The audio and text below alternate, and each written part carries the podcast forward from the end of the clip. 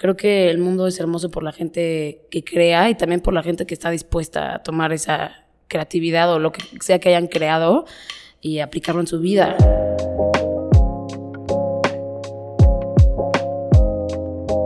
¿Qué onda a todos? Estamos en Noma Talks, música, energía y letras. Nicole Orts. Muchas gracias Nicole, es un gusto tenerte aquí en Galera con nosotros. Artur. Hola Nicole, ¿cómo estás el día de hoy? Gracias por aceptar la invitación. Hola, muy bien, no, gracias a ustedes por invitarme, estoy muy contenta de estar aquí. Gracias, no, gracias a ti. Gracias Nicole. Y pues Nicole es cantautora y multiinstrumentista que explora entre diferentes géneros de música, desde el soul, neo soul, RB, jazz, pop, funk. Nicole Orts fusiona los diferentes tintes de música y crea una propuesta conceptual buscando envolver al oyente en una experiencia fresca, personal y diversa, tanto en la fusión de sonidos como en la letra. ¡Auch! ¡Auch! Hasta ya me puse nerviosa. ¿Quién es? Así es, así es. Eh, y bueno, Nicole, quisiera empezar por algo reciente. Hace la semana pasada sacaste tu EP, tu más reciente material discográfico, Bayou. La verdad es que lo hemos escuchado y es una obra pues, muy potente, muy completa en sus cinco piezas. Y quisiéramos preguntarte cómo nace esta idea de sacar este EP y qué quieres transmitir como un todo. Ok, ok, esa es una pregunta. Es la primera que contesto de Bayo, justo, porque es tan reciente. Entonces a ustedes les va a contestar primero que a nadie. Eh, no sé, Bayo en realidad sale porque yo quiero hacer micro EPs conceptuales, esta onda como de cerrar conceptos, y sé que en un álbum luego es complicado hacerlo cuando es, o sea, son tantas canciones. Entonces primero iban a hacer dos canciones y de hecho iban a hacer agua y aire. Eh, porque pues habían salido un poco, no lo quería hacer tan de elementos porque se me hacía muy shoteado. Entonces empezaron a salir las canciones, al final la de agua como que no quedó, es la que se convirtió en Uma, que es el interludio. Claro, con un sampleo. Ajá, justo, pero justo tampoco lo quise poner como agua, ya sabes, o sea, como que no quería que fuera tan obvio. Y luego salió Nubes, y un poco esta onda de Vayu es que yo hago yoga y soy, me encanta la onda de la meditación así. Y mi maestra nos habla de prana vayus, que son como estas energías vitales que te mueven y que vivimos de aires y estos aires se manifiestan de diferentes maneras, que puede ser fuego, éter, o sea, son, son en realidad todos los elementos y que es lo que nos mantiene vivos. Entonces me encantó eso, también como transmitirlo a lo que podría ser el fuego ahorita, ¿no? Que pues es la parte pasional o el aire, que hay veces donde ah, quieres que te lleves, a veces o sea, como que algo más humano y no tan este, fantástico, aunque al mismo tiempo sí es súper así filosófico.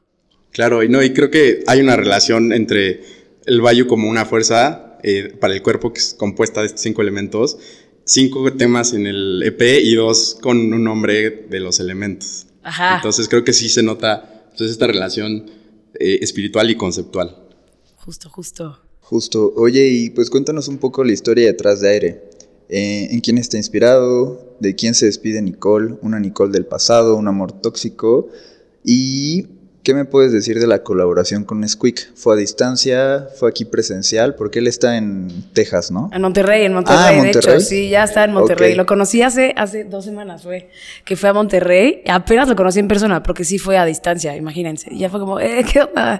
Y ajá, todo fue a distancia. Estuvo muy loco eso. Pero sí, bueno, aire, a ver, en orden, para que se me vea ir todo. A ver, en aire...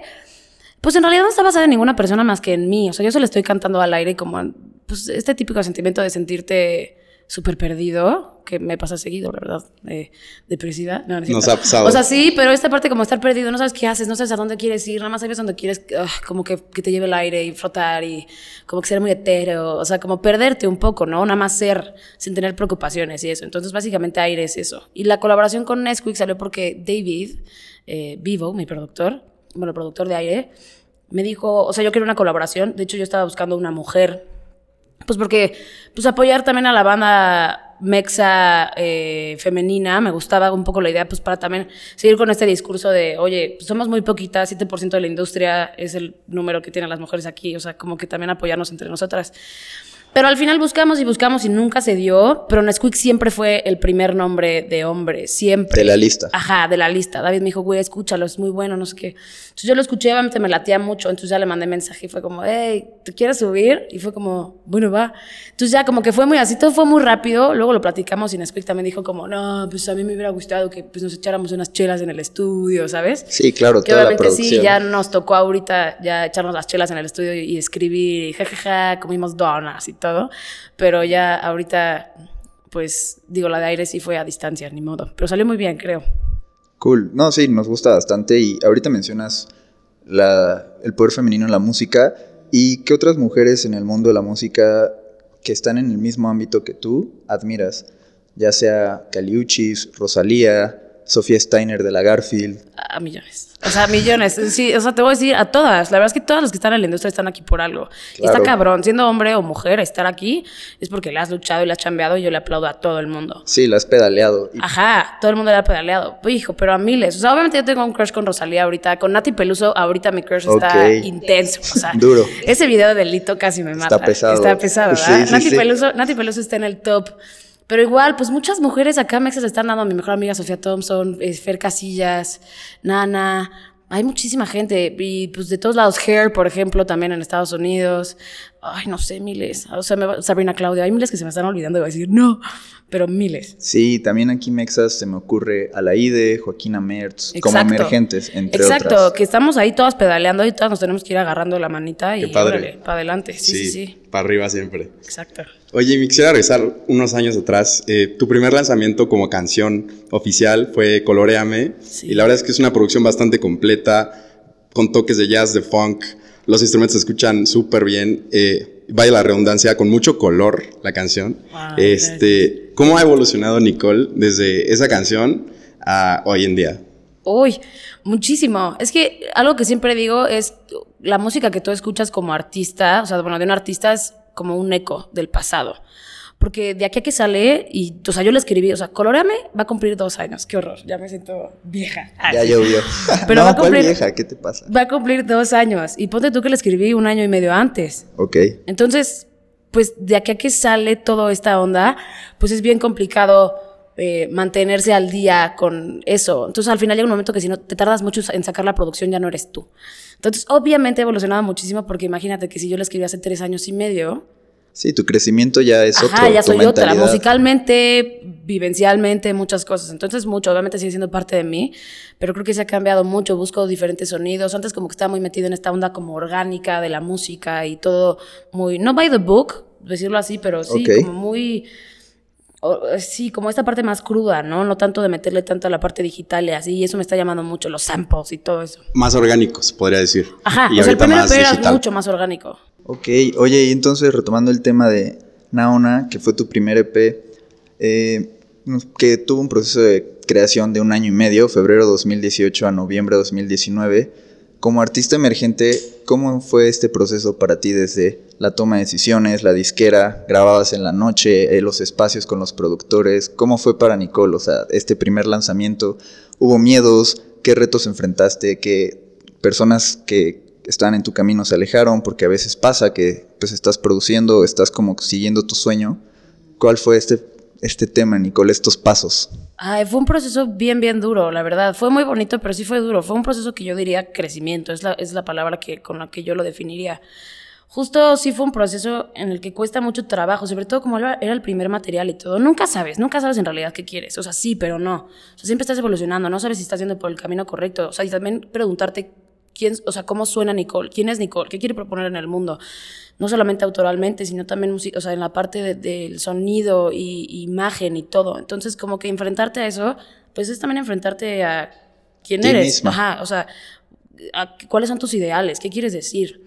Entonces, para mí fue súper complicado. Llegó un momento que tuvimos una sesión de llorar, David y yo, que estuvo chistosísima, porque hicimos como sesión de llorar, porque literalmente llegábamos tristísimos, súper deprimidos, o sea, como que no solamente eso, pero pues a pesar de todo eso, van pasando muchas cosas en tu vida que también tienes que cargar aparte del proyecto, ¿no? Entonces sí llega un momento donde le dije, güey, estoy deprimida, me tengo que ir. Le hablé a mi tía que vive en Canadá y me dijo, güey, vente. Y me fui un mes, para el proyecto todo y dije, es que no me gusta. Y como era mi primer proyecto, yo no sabía cómo era la onda de la preproducción, yo no sabía que así no iba a sonar tal cual, que iba a cambiar mucho, que, o sea, la magia que luego llega cuando se graban las cosas y que vuelves a grabarla, o sea, como que la canción siempre está creciendo, aunque ya esté grabada. Es una bestia viva. En, Ajá, todo el proceso. literal, está viva, la canción está viva y hasta ahorita sigue estando viva. Yo escucho Coloreame ahorita o las que sea de Naona y digo, ah, órale. Entonces las empiezas a escuchar diferente. Entonces sí, yo en un momento donde paré el, el, proyecto y dije, adiós, ya no puedo más, pero luego regresé y dije, no, sí es lo que quiero, o sea, sí me ayudó a parar, pero sí fue un proceso duro, grababa en las noches, obviamente, pues artista independiente, entonces todos me tiraron paro así de, güey, este, pues, acaban de grabar a las 12 de la noche, pues vas, entonces ahí iba a Valenzo y grababa. O sea, sí, estuvo muy loco, estuvo muy loco, pero estuvo muy cool, la verdad, me encantó ese proceso. Qué padre, oye, y podemos notar que, como mencionamos hace rato, Naona es más orgánico, más jazz, más funky, más soul, y ahorita Bayou es un poco más electrónico, con sampleos. ¿Qué diferencia la Nicole del pasado a esta, a hoy en día, hoy jueves? Ok. Pues, o sea, la parte musical, creo que no me gusta cerrarme a ningún lado, o sea, como que me gusta explorar muchísimo de todo, ¿no? Entonces siento que en Naona tuve la oportunidad de justo explorar esta parte orgánica que me encanta, o sea, los músicos así de que live tocando y grabando y ver cómo graban la batería y el bajo y mil tomas y todo eso me parece increíble, pero también quería explorar la parte de hacer tus propios sonidos, no necesariamente que vengan de un instrumento como tal, sino esa parte de sampleos y involucrar el arte de alguien más y todo eso, o sea, como que algo más colaborativo. Encontrar un beat. Me encantó. Y esta onda de los beats, o sea, yo siempre fui súper hip hopera, yo crecí escuchando de que Missy Elliott, o sea, ese tipo de cosas. Entonces, la verdad es que yo nunca pensé que yo iba, podía ir por ahí. Pero entonces en una de esas dije, ay, ¿por qué no probar? A ver si no suena muy mal, porque pues la neta pues no crecí, o sea, en el ambiente hip hopero, que sabemos sí, que en hip México, hop es, es, una escena, no es solamente la música, toda ¿no? una es un cultura. estilo de vida. Todo es una cultura. Ajá, entonces yo ay, decía como, uy, a ver qué tal. Entonces empecé a probar, obviamente yo sé que lo que estoy haciendo no es literalmente hip hop, pero pues siento que definirte en un género o así, pues es un poco old school. O sea, ahorita ya es de todo. de Definir todo. es limitar. Ajá. Oye, y yo tengo una duda. Por ejemplo, en la canción Uma, ese sampleo es Alan Watts. Sí. Ah, ¿qué tal? Súper bien. A mí me gusta mucho, es un gran filósofo. Ay, gracias. Sí, justo pusimos Alan Watts porque también habla como mucho de esta onda como budista también o de la parte hindú como... O sea, igual tiene una filosofía parecida a lo que queríamos decir. Sabemos que no es exactamente lo mismo. No, ningún conocedor me vaya a matar, por favor. Pero, pero sí, o sea, justo yo llegué con David y le dije, güey, tenemos que meter un sample ahí de alguien que esté diciendo algo bonito. Y me dijo, güey, Alan Watts. Y yo, sí. Queda 100%. perfecto. Y justo habla de la parte del amor. O sea, como que... Y como que el EP al final está hablando de un desamor, o sea, viene la historia de un desamor, ¿no? Que es pues aire, que es sentirte vacío. Luego vienen nubes, no, no es cierto, viene fuego, perdón, que es la parte pasional. Pues obviamente te gana la passion ahí con otra persona igual de este, vacía que tú y dices, ah, pues claro, pues roto para descosido, ¿no? Y pues no, te enamoras, viene la parte de Uma, que pues te enamoras y Uma te está diciendo que, oye, la parte del amor siempre va a estar y pues te caes o también puedes crear vida, o sea, como que es un es una oportunidad o un riesgo que tienes que tomar. Y en esta ocasión, pues acaba siendo nubes, que es pues el heartbreak. Pero como que se queda el mensaje de Uma que no importa, o sea, sigue intentándolo un poco. Hay una esperanza. Old romantic, ¿no? Sí, sí, sí, un poco. O sea, no sé si tanto así, pero sí, o sea, creo que el poder del amor, más allá de pareja, o sea, como que el amor hacia las cosas. Sí, el amor es, creo que el cambio para todo. Sí, sí, sí. Totalmente de acuerdo. Súper bien. Oye, y vimos que recientemente estuviste colaborando en el estudio con los Claxons. Así es. En una canción para su siguiente álbum que se va a titular Caminando con Fuego. Caminando en fuego, caminando en fuego. En Fuego. Ajá. ¿Qué nos puedes contar sobre este tema eh, en el que estuvieron trabajando? Uy, pues que es una oportunidad increíble, la verdad, que me parece una locura que esté ahí colaborando con los Claxons, que son lo máximo y los admiro mucho. Eh, pues es una canción interesante, o sea, obviamente está un mundo muy los Claxons, pero también hay un mundo Nicole ahí. Entonces, como que se puede, o sea, como que encontrar esta mezcla de los dos mundos. A mí se me hace un muy buen disco. Tuve la oportunidad de escuchar más canciones y siento que se van a sorprender. Está muy cool. Justo esta canción se llama Caminando en Fuego, como el disco. Entonces, pues a ver qué tal. Sí, fuego, Estamos caminando en fuego. Yo y el fuego, ¿se dan cuenta? Puro fuego. Puro fuego acá. Sí. Bien, bien, bien. Oye, y hablando de los videos, tus videos musicales hemos visto que complementan muy bien el audio, las piezas de música. Y pues la verdad es que es todo un proceso, ¿no? Quisiéramos preguntarte cómo tú ideas esto, cómo quieres que se vea el mensaje que quieres transmitir, la paleta de colores, y que es un proceso colaborativo. También cómo encuentras esta gente que te cache la idea, con la que hagas clic, eh, ya sean productores, este, guionistas, videógrafos. Eh, ¿Cómo es este proceso para la creación del video? Mm, pues primero que nada sí tengo que decir que 100% es colaborativo, o sea, mi nombre ahí está y pues de casualidad es mi nombre, pero en realidad es un nombre que tiene a muchas personas atrás, incluyendo a Jerry que está aquí al lado de mí, no lo ven ustedes, pero aquí está. Eh, Claro, entonces claro. sí son muchísimas personas en las cuales nos juntamos como en este proceso creativo, también a aventar ideas. Obviamente yo que soy clavadísima, siempre llego con alguna idea que llevo días sin dormir y digo, ¿cómo puedo pensar esto? Y siempre son muchísimas ideas, pero eso es lo más bonito para mí de la industria creativa, que siempre te juntas con más gente que te abre el cerebro. Totalmente. Entonces es como, wow. Entonces me ha tocado trabajar con muchísima gente diferente y justamente estas personas como que le han agregado mucho al proyecto. Siempre digo que es Nicole Arts and Friends, ¿no? O sea, porque todo lo que estás Cool. viendo, sí, justo es de todos y sí me gusta siempre decirlo. Entonces sí, justo, pues no sé, me he ido juntando. Al final todo lo que hizo este trabajo se grabó en, en un día, que fue lo de las fotos. Estaba Midi, que José Midiman, que es el que hizo los loops. Ok. Y eh, Andrés Navarro, que tomó las fotos análogas, aparte hermosas, y también, por ejemplo, el peinado, el styling y todo eso, pues yo tenía una idea súper clara, pero pues le llama a Mariana, que Mariana es Interdimensional Life, por si la quieren seguir, ¡Auch! que hace cosas increíbles. Yo dije, me tiene que peinar a esa mujer, es lo máximo. Entonces ya yo le dije cosas, pero por ejemplo yo tenía una idea y ella me dijo, no, ¿por qué no le agregamos esto? O sea, como que en todo. Entonces, igual Araceli, que es la que me pintó, o sea, al final es un trabajo de todo el mundo que se crea y obviamente tengo una idea en común, pero pues todo el mundo empieza a meterle de su cosecha. Pero lo chido es que no estás cerrada a las ideas, ¿no? Como estás No, abierta a oír y todo. Qué cool. Oye, ahorita que dices eso, ¿qué pasó con tus trenzas? ¿Ella te peinó? ¿Ella te hizo las trenzas o qué onda? ¿Cuáles? ¿Cuáles trenzas? ¿O eran rastas? ¿Cuáles? Ah, pero ¿cuándo? ¿En De sola? Bayou. Ajá, no o sé. en Bayou. En, En Bayou, Bayou. en el de fuego tengo una, pero es una peluca de cadenas, no son trenzas. Ah, ok. Yo pensé que con tu propio sí, pelo. ya lo verán pronto. O sea, se me hizo unas trenzas abajo, pero para, o sea, para amarrar las cadenas. Sí, no, claro. fue una locura ese peinado. Aparte, ¿a qué hora gra- grabamos eso? Como a las 3 de la mañana, ¿no? Me empezaron a peinar como a las 3 de la mañana y yo cadenas así. no, pero estuvo, estuvo muy cool, pero sí, cadenas. Ella es una artistaza. Qué cool. Oye, y en el 2020, pues Spotify genera el famoso Warp y tus reproducciones, horas, oyentes y países donde te escuchan, creo que fueron bastante extensos.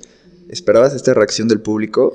No, no, la verdad no. Y es algo que me impresionó muchísimo, porque siento que justo lo que intenté hacer justo en ese post de Instagram es como yo también darme cuenta que no solamente es un número, que yo sé que no es un número, pero dimensionarlo, o sea, dimensionar la cantidad de gente que te está escuchando de la puedes poner en un lugar y, y verles la cara y yo me haría pipí encima de miedo, ¿saben? O sea, sí, ya, ya que pones una comparativa. Ajá, o sea, es lo que ponía. "Wow". ¿Cuántas veces tuviste que ver? O sea, no sé la cantidad de horas que eran, muchísimas horas, pero podías ver siete mil veces El Señor de los Anillos, que neta dura como cuatro Sí, horas la película. tres. y yo decía, no puede ser, es muchísimo.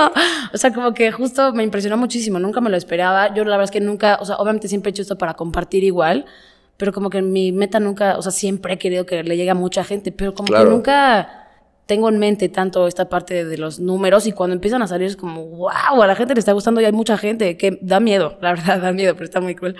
Cool, cool, no, pero si da miedo, hazlo con miedo. Y oye, ¿qué le puedes decir a la gente que nos está oyendo o que te oye de todo esto? O sea, gracias o no Ay, sé. por supuesto, que gracias. O sea, toda la gente que me escucha, que muchas gracias. Toda, toda la gente que crea, en realidad le quiero agradecer. Más que les guste o no mi música, creo que el mundo es hermoso por la gente que crea y también por la gente que está dispuesta a tomar esa creatividad o lo que sea que hayan creado y aplicarlo en su vida. Entonces, pues muchas gracias a todas las personas que dejan que mi música los acompañe en su día. Les juro que ese es el propósito de vida. O sea, no hay nada que me llene más que eso. Que alguien que me diga como, güey, tu canción me acompañó en este momento. Así, eso es lo que más sueño. Entonces, si eres una persona que quiere hacer eso, pues hazlo. Porque pues, si, si trabajas duro, lo vas a lograr. Y las personas que me escuchen, pues gracias. Y las que no, pues también. Totalmente, no, sí, creo que cuando una idea o un concepto o una pieza tiene, tiene algo que, que a la gente le guste y resuene con ellos, pues es cuando se empieza a compartir y empieza a crecer y pues creo que se, se ha empezado a notar, eh, pues como comenta Emiliano en este 2020 que pasó y pues de aquí en adelante. Y Sí. Te quisiera preguntar, Nicole, vimos que durante la pandemia ofreciste un live session con discos de Ablito desde el Celina Virreyes Así para es. el Celina International Music Summit. Eh, la verdad es que muy padre acá los músicos en vivo, se armó un buen jazz, un buen jam. Eh, ¿Cómo fue para ti diferente, no, el transmitir una sesión en vivo, pero en la que no hay audiencia, versus cuando estás tocando y tienes la respuesta de la audiencia ahí mismo, luego, luego? En Pues en esta sí había audiencia, no había tanta audiencia, pero sí había, que eso siempre es importante. O sea, La verdad es que sí es importante, porque parte del escenario creo que es la conexión que se genera entre el artista y el público. O sea, más allá de que te vean, es verse mutuamente. Entonces, cuando no tienes eso, o sea, tienes un celular enfrente que me tocó hacer una por Instagram, es como, ugh. o sea, no es que extrañes el aplauso, extrañas la conexión. La sincronía, ¿no? La- Ajá, una sincronía, es una cosa de estarnos viendo mutuamente cuando estás en un escenario, que es como, ah, es muchísima adrenalina y es como, wow, sí, pero es como verse mutuamente y es vibrar y convertirse como que en uno con el público. Y pues obviamente si hay un celular, pues eso no se puede, no se siente, porque sí es algo muy físico, pero estuvo increíble. De todos modos, tocar es tocar, cantar es cantar, es muy lindo, pero sí, Claro. obviamente con público es muy diferente, entras como en otro lado. Se extraña, se extraña bastante. Esperemos que ya pronto. Sí, ya COVID, acábate. regresemos a los escenarios.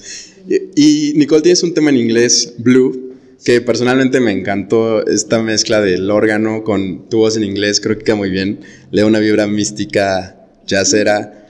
Eh, ¿Te gustaría seguir escribiendo en inglés y seguir publicando en inglés o te quieres enfocar más ahorita al español? Pues a mí me encanta escribir en inglés. Al final crecí escuchando música soul y RB en inglés porque en español no había mucho, la verdad. Entonces, pues yo siempre quise escribir en inglés. Me conecto mucho con la música en inglés. Siento que justo por haberla escuchado tanto tiempo en ese idioma. Pero sí, ya soy fiel creyente de que es momento de levantar el género en español. Entonces voy a hacer todo lo posible para levantarlo mundialmente. Si se puede, obviamente. claro, ¿no? O claro. sea, no estoy diciendo que yo, pues, pero crear a lo mejor un colectivo, ya sabes, Exacto. sí. Porque creo que en español se pueden hacer cosas muy interesantes, justo. Y creo que sí es importante que haya nuevos géneros. Entonces, pues obviamente escribiría en inglés, en inglés alguna que otra cosa. Me encantaría. Pero sí, que el, que el mundo cante en español, ¿no? Los ritmos latinos, ¿no? Que sí, arma. Oye, ¿y cómo cambió tu trabajo y procesos creativos con la llegada del COVID-19? Tu rutina diaria en el proceso de creación musical, ¿cuál es? ¿Nicole se reinventó durante este encierro, ya que no hay conciertos o festivales? Sí, mucho, mucho. Eh, más allá como que de la parte de los conciertos y todo esto, la- por ejemplo, algo que me impresionó mucho fue la, la composición virtual. Ok. Ah, es bien complicado. Como en Ableton, en la producción. ¿no? No, pues sesiones de composición por Zoom, Ah, ok. literal. Entonces Ah, te juntan ya. con. Digo que está muy cool, por ejemplo, tipo con gente de Colombia, así, pues lo haces porque pues están allá, pero pues luego cuando estabas encerrado, que seguías, o sea, chambeando, y sí escribir, digo, sí era, o sea, es encontrar nuevas maneras de hacer música, que siempre se puede, que eso está muy cool, y hay cosas que le agregan. eh, también interesantes, pero sí, sí es muy complicado. Como que también esta onda de ir al estudio y tener miedo y echarle sanitizante a Ah, sí. todo. y, ah, o sea, sí, es Ayuda. feo esa parte, un poco. Extrañas las sesiones de composición. Pero pues ahorita ya estoy reactivando esta onda de seguir chambeando y todo, pero pues sí se ha cambiado Súper mucho. bien. Freno mucho el proceso, que pues Bayo iba a salir antes, se supone. Ah, ok. ¿Antes pero cuándo? bueno, ni modo, salió cuando tuvo que salir. Sí, exacto, así son las Pero cosas. sí, esa parte yo que estoy súper desesperada, como, no, tengo que hacer más música, ya tengo que sacar porque no sé qué, ya sabes. Pero bueno, al final, ni modo. Así pasa. Aclimatarse o aclichingarse, ¿no? Sí, tú lo has dicho. Oye, ahorita que mencionas eso, ¿qué piensas del cambio de la música, el proceso? Antes creo que se vendía un, un álbum y el álbum que se hacía era para ver el acto del concierto, ibas por ver todo el disco que cantaba el artista. Y creo que este proceso lo cambió Kanye West, sacando Yeah y Kids See Ghost, a primer, eh, creo que fue en 2018-19.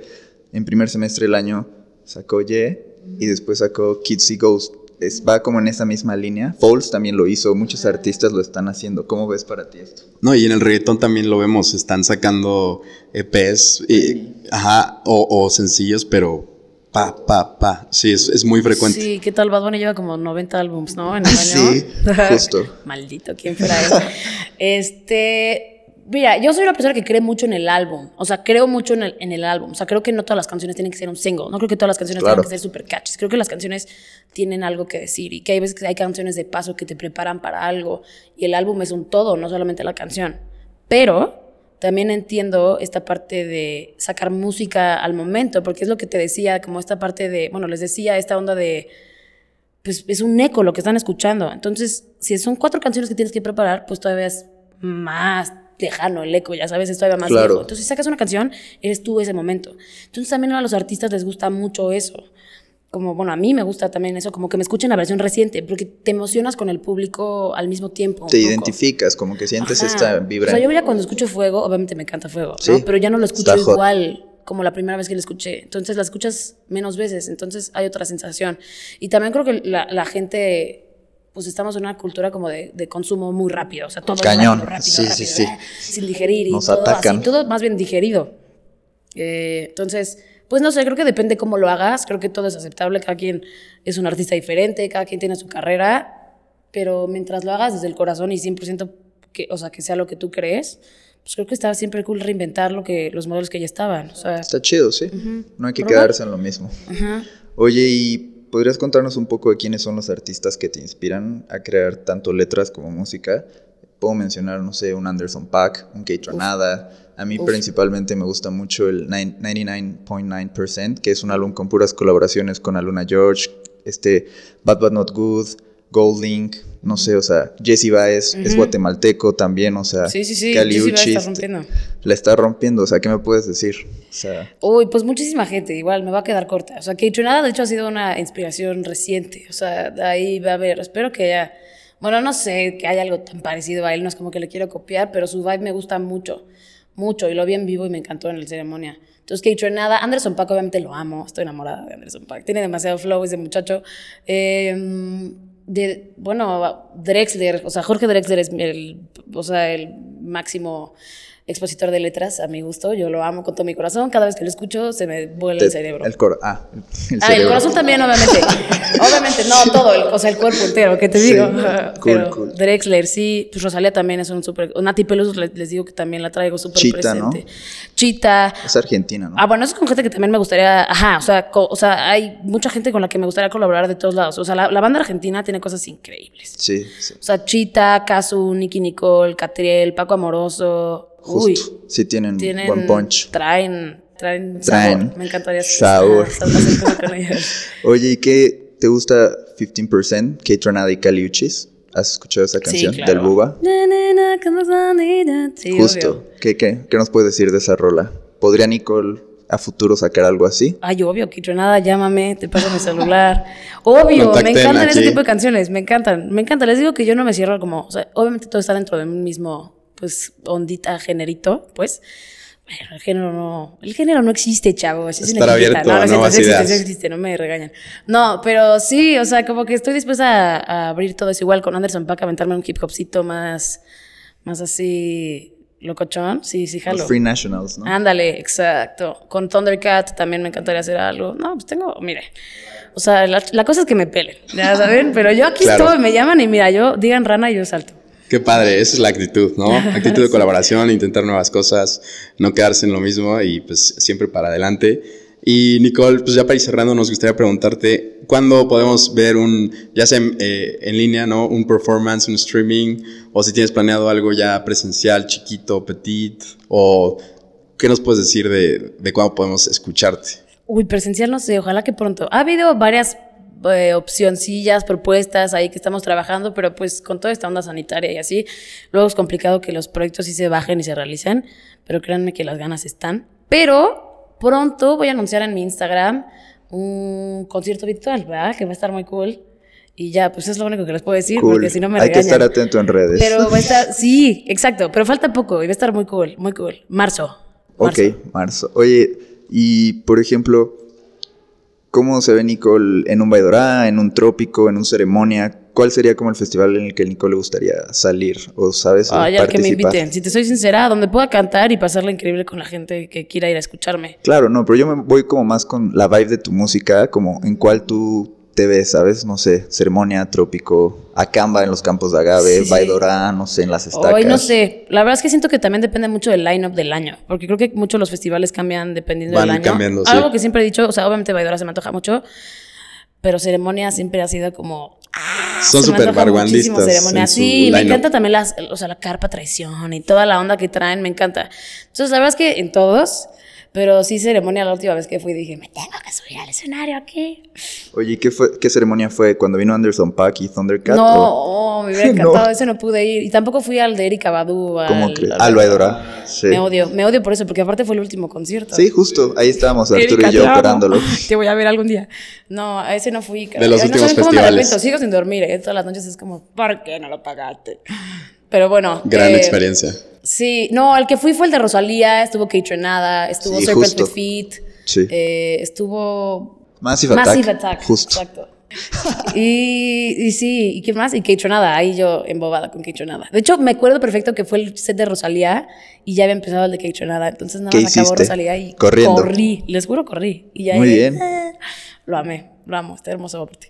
Sí, de estas historias, yo también me perdí el acto de Erika Badu en Baidora Ish. por temas de logística, pero No, qué horror. Qué La verdad es que se extraña- dicen. Qué fomo. Se, ex- se extraña No, la, la energía colectiva, como mencionas, eh, pues del lado de, de- de artista, conectar con la gente, No, del lado el del espectador. ir a un concierto, Estar ahí, muchísimo. este, del lado de la producción, estar trabajando, el- el- las desveladas, las chingas, pero esperemos que pues, ya pronto retomemos, podamos encontrarnos Vacuna. en un evento. Pues Nicole, muchísimas gracias por regalarnos este tiempo. Eh, estaremos muy atentos a las redes, a los materiales que, pues bueno, Bayou que acabas de sacar. Y los que no han escuchado, por favor, búsquenlo, vale la pena bastante. Gracias Nicole y gracias Emiliano. No, pues muchas gracias por invitarme. Gracias a todos los que comparten y escuchan mi música. Y pues nada, muy contenta de platicar con ustedes. Muchas gracias, mucho gusto Nicole, nos vemos el siguiente episodio.